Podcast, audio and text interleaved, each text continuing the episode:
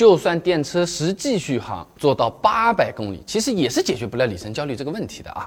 首先，真正买了电车已经在开的朋友，他们反而是没什么里程焦虑的。比如说我们公司小伙伴买电车之前已经想好了，家里有车位有装，平时就是市区代代步，周边城市一两百公里跑跑，完全都是够的。开了大半年，从来没抱怨过什么里程焦虑，还省下了去加油站那段时间。而有里程焦虑的朋友呢，其实大多数还是在考虑观望的这个阶段了。你比如说啊，这份二零二二年的新能源汽车消费调。调查显示啊，有百分之八十五的受访者表示存在里程焦虑，够普遍了吧？八成多了。但是这些参与调查的受访者，真正已经买了电车的，你猜，只有百分之三。哎，等于说啊，里程焦虑这个东西啊，主要是大家讨论的时候或者买之前纠结的时候会特别的担心啊。而且呢，里程焦虑说到底其实更多是补能焦虑。那这么个感觉吧。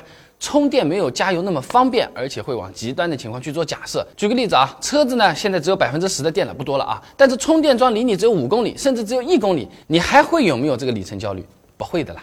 但买之前，你脑子里肯定考虑是我要跑长途啊，走陌生的高速啊，这个怎么办办呢？服务区充电桩用不了，那怎么办办呢？别说百分之十的电，可能剩百分之三十的时候，你已经开始着急了。这个时候的里程焦虑啊，其实跟车子续航多长没多大关系了。你就是续航一千公里好了，你总要充的嘛，对不对？哎，只要有充电需求，就会产生这种里程焦虑的啊。那么在担心充电问题的基础上，电动车啊，它显示的剩余续航不准这个问题，其实也是加重这个焦虑的。之前就有朋友在评论区留言跟我们聊啊，这油箱还剩一格的时候，那个是真的还剩一格，来得个经用啊！电车只剩一格的时候啊。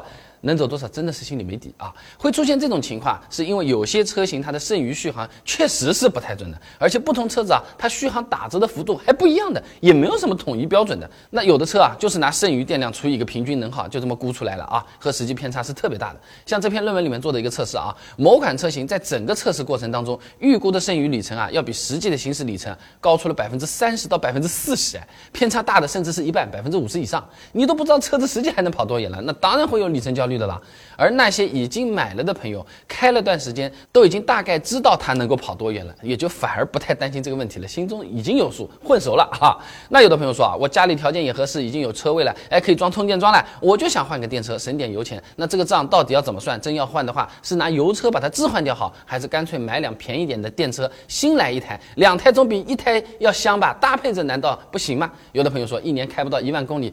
也没有必要换电车了，你省不了几个钱的。这个话它又是有什么依据的？我全部之前给大家专门列出清单，弄过公式，算账算了一遍。哎，这个视频你想看的话，点我头像进主页，搜索“电车”两个字，现成的视频现在就是可以看的。